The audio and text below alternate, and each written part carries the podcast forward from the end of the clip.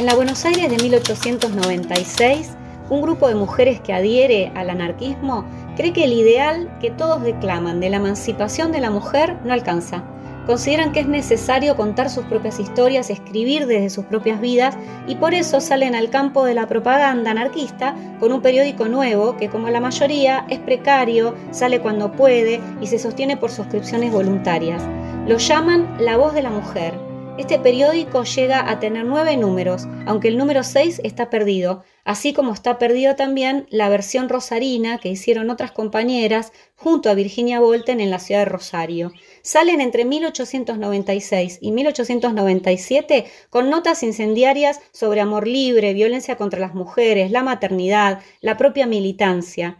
Como parte de la redacción firman Josefa Calvo, Luisa Violeta, Pepita Guerra, Casi no sabemos nada de sus vidas y sin embargo sus voces todavía resuenan, todavía resuenan, todavía resuenan.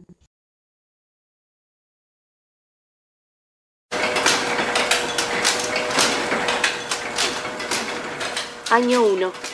Buenos Aires. Noviembre 14 de 1896. Número 8. La voz de la mujer. Periódico comunista anárquico.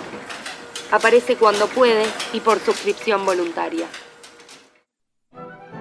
A la mujer.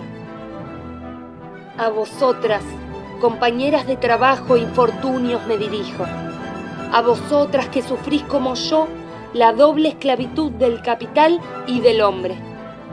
Algunas de nosotras hemos abrazado el bello ideal anarquista, porque comprendemos que solo con la amplia libertad que ésta proclama, podemos ser felices. Los hombres todos, proletarios, lo mismo que burgueses y todas las clases dominantes siempre han tenido a la mujer en la mayor ignorancia para poder así con más facilidad dominarla. Ha procurado mantenerla siempre en la esclavitud y para impedirle que saliera de esta triste condición la ha rodeado de preocupaciones necias. Ha menospreciado su trabajo, su influencia en la sociedad y la ha anulado. En la familia la ha postergado al segundo lugar. Ha creado el honor para la que no quiera ser esclava, la sociedad la desprecia. Estoy segura de que muchas de mis compañeras de infortunio al leer esto dejarán asomar una sonrisa de desdén en sus labios. Les parecerá lo que digo un absurdo o simplemente una broma. Mas si ellas se detienen a reflexionarlo, entenderán que lo que les digo no es ninguna ilusión mía, sino el reflejo de lo que pasa en la sociedad. También sé que a la pudiente señora que va al teatro de la ópera esto le causará risa.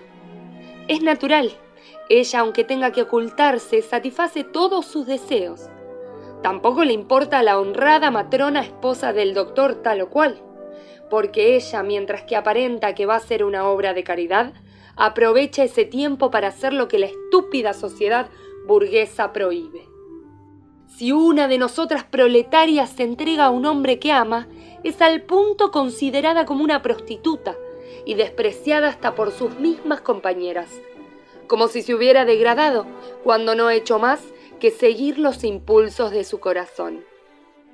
En cambio, si un hombre fuese virgen al tálamo nupcial, sería despreciado y serviría de risa a sus amigos y a la misma, que consideraría deshonra no ser tan virgen ella. Hasta este extremo ha llegado la estupidez humana, hasta considerar justa, aceptable y buena la ley del embudo. Nos hacen creer en un Dios todopoderoso, para que por temor a un castigo imaginario no procuremos cambiar de vida. Nos dicen que todos somos hijos de Dios, y sin embargo vemos que ese Dios debe ser un padre muy injusto cuando tiene la inmensa mayoría de sus hijos en la miseria y obligados a trabajar para satisfacer los gustos y los caprichos de los que deberían ser sus hermanos. Nos dicen que Dios castiga el adulterio y sin embargo nosotras sabemos que las señoras más encopetadas, que como más instruidas deberían conocer más a Dios, son con pocas excepciones las que más engañan a sus maridos. Y lo que es más gracioso, los curas, esos humildes ministros de Dios, son los que ellas eligen para satisfacer sus necesidades sexuales. No creáis, queridas compañeras, que exagero en lo que estoy diciendo. Si os es posible, averiguad lo que el señor del carril hizo con el cura de Belgrano cuando lo encontró con su esposa. Hace poco tiempo fue llevado preso otro cura, también en Belgrano, porque estaba cumpliendo con los preceptos de la ley de Dios. Todos los hombres, los ricos, los pobres, la señorita High Life y la respetable matrona hacen en cuestión de amor lo que quieren. Todo está permitido para ellos y nadie osa atacar los derechos adquiridos. Solo la mujer proletaria es la que está obligada o debe temer las consecuencias de un desliz, porque para ella no habrá perdón. Ella debe callar y sufrir. Ella debe ir a la fábrica o a la tienda y escuchar con agrado las estupideces que el gomoso y presumido dueño o dependiente le diga. Si quiere ser honrada, tiene que conformarse con contraer ciertas enfermedades que dañan horriblemente su organismo. Tiene que rebelarse contra la naturaleza, porque le han quitado el valor para rebelarse contra la mentira y el crimen. A nosotras no se nos quiere más que por el provecho que podemos dar, ora satisfaciendo los apetitos de los hombres, ora para que trabajemos sin descanso, sin acordarse jamás de que nosotras también tenemos un corazón capaz de sentir generosos impulsos y una inteligencia que puede concebir y asimilar ideas científicas y nobles. A la delicada señorita que no tiene que ganarse el pan que lleva a la boca, se la aprisiona dulcemente en una dorada jaula. A nosotras brutalmente se nos obliga a seguir la voluntad de otro.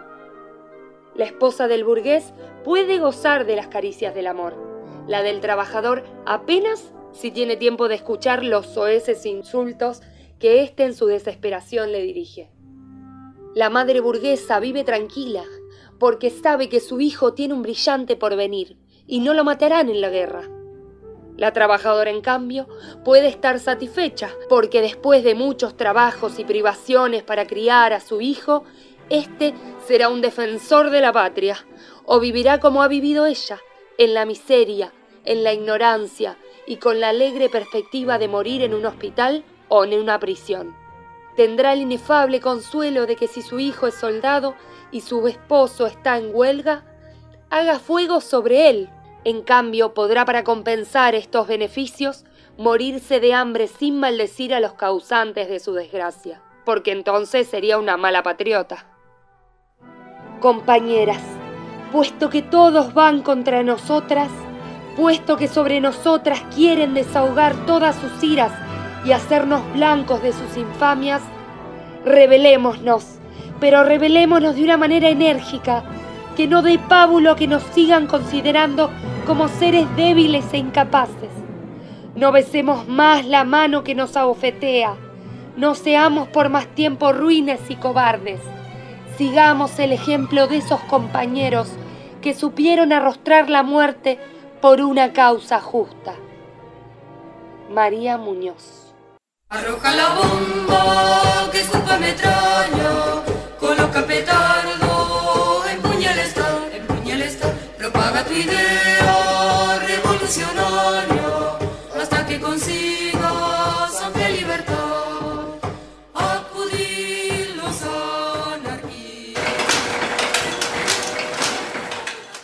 con la colaboración en voz de Laura Fernández Cordero y Flor Grassini.